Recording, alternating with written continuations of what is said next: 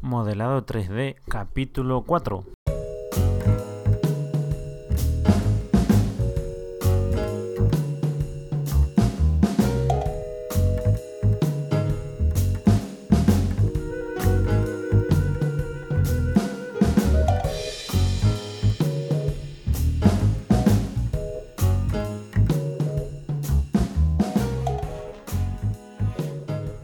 Hola a todos de nuevo, bienvenidos a un nuevo capítulo. Estamos a miércoles día 25 del 1 del 2017 y estamos aquí ya grabando eso, el cuarto capítulo. Estuvimos hablando un poco de programas de modelado 3D eh, con sus precios, un poco diciendo eh, por encima pues que era Maya, que era 3ds Max, que era Blender, pero muy muy muy por encima, o sea, ya haremos más episodios hablando un poco de las características de cada programa, las ventajas que tienen, las desventajas y todo muchísimo más detallado, ¿vale? Estos son los primeros capítulos que fijo que cuando llevemos unos cuantos encima, cuando escuchéis estos, si es que no lo estáis haciendo ahora, pues habrá mejorado un montón la calidad de este podcast, ¿vale?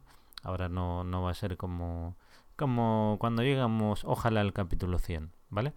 Así que bueno, el tema de hoy eh, va dedicado a los programas de esculpido en 3D, ¿vale? Para es- esculpir o escultura.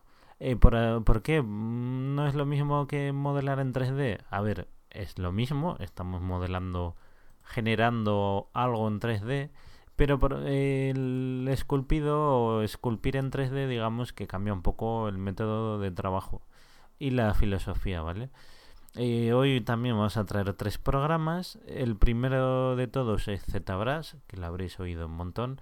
Es, es por así decirlo, el, el más utilizado, ¿vale? ¿vale? El más comercial, el, el que más os venden en las academias. Y esto es un programa, por así decirlo, es como un Photoshop, ¿vale? Que tiene sus capas, eh, tiene sus pinceles y tiene sus atajos para hacer cosas, ¿vale? Hacer efectos, agrandar el pincel. eh, O sea, eh, esta herramienta lo que pasa es que tiene la peculiaridad de que es 2.5. ¿Qué quiere decir? Que lo que veis lo podéis rotar en 3D, pero en realidad todo es en 2D. O sea, no lo estáis viendo en 3D, es como un, un 3D imaginario, ¿vale? O sea, el programa te precalcula lo que va a haber detrás, pero todo el rato es como 2D, por así decirlo, ¿vale? Es un poco raro, pero funciona muy bien.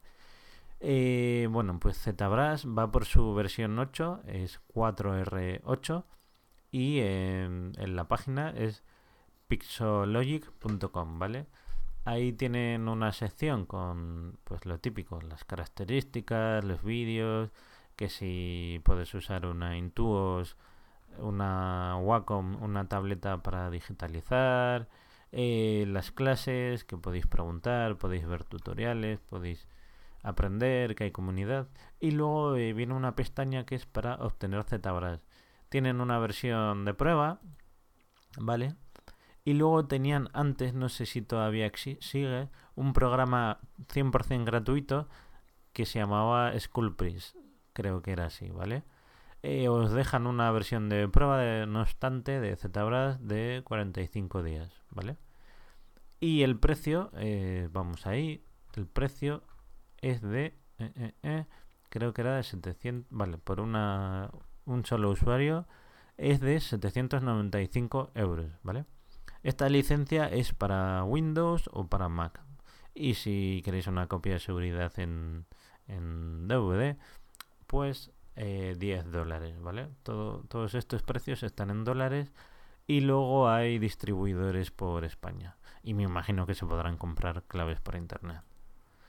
Vale. Eh, vamos a pasar al siguiente programa, que es Blender, que ya lo estuvimos hablando el otro día. Eh, de hecho, ahora si entráis en, como no, eh, rubicwars.com, que es la página donde estamos subiendo estos, estos podcasts y artículos y próximamente cursos, eh, ahí tenéis un par de artículos que he empezado a redactar de Blender, ¿vale?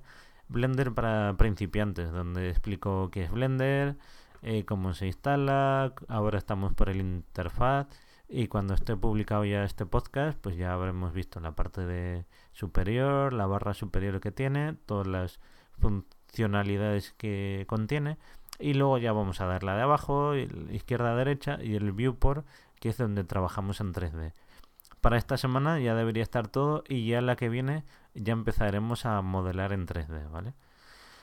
Y como siempre, si tenéis alguna duda, sugerencia o alguna propuesta, pues eh, me la podéis hacer llegar a rubywars.gmail.com, por Twitter que es arroba rubywars y en Facebook que también buscáis lo mismo, rubyworks acabado en S. Pues seguimos con Blender. Blender es gratuito, como os había dicho, y tiene muchos modos de trabajo y uno de ellos es específico para esculpir en 3D.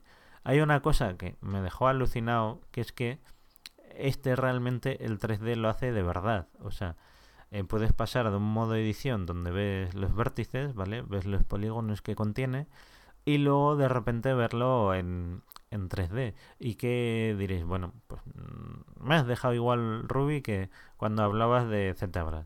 Pues no, porque en Blender le puedes poner varias vistas y el objeto se va a ver desde varias vistas en tiempo real. Puedes poner, por así decirlo, como cuatro cámaras y se va a ver cada vez que pintes o apliques una brocha, se va a ver en todas las vistas. Cosa que no puede hacer, es imposible que lo pueda hacer ZBrush, porque no es 3D, es 2D y medio.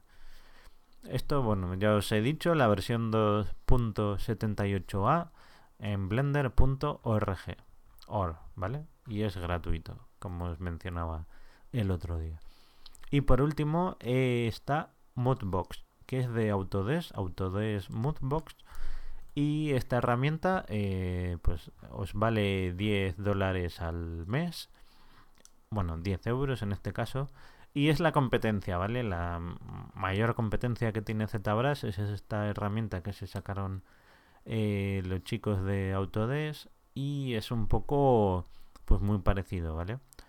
Todas las herramientas, todas las, vamos, por así decirlo, todas las características que tiene, eh, lo podéis ver en la web de autodesk.com pero como vamos a ir haciendo artículos y podcasts de todo, o sea, de todo, de todo, eh, pues lo vamos a ir repasando. Yo también voy a repasar con, con vosotros y vosotras, voy a ir aprendiendo. O sea que esto más o menos ha sido este capítulo, ¿vale? Eh, por último, ya sabéis, eh, lo que no me quiero repetir, que me escribáis lo que sea, si hay que hacer un podcast de sección de preguntas o uno hablando un poco de mis inicios haciendo videojuegos, si queréis artículos de 3ds Mac o, de otros programas, pues solo tenéis que decírmelo. Así que sin más, por último, ya lo último, lo último, que si queréis música para vuestros videojuegos, pues tenéis la página de ubisoft.com que están afincados en Valencia y hacen bandas sonoras geniales para ideales para vuestros videojuegos, ¿vale? O sea que si queréis entrar, echad un vistazo, este podcast está en SoundCloud y ellos también. O sea que lo podéis eh, cotillar, podéis mirar. Y este podcast lo mismo, lo podéis descargar ahí y en iVoox como en iTunes. Así que ya sabéis, nos vemos en el siguiente capítulo. Buena semana.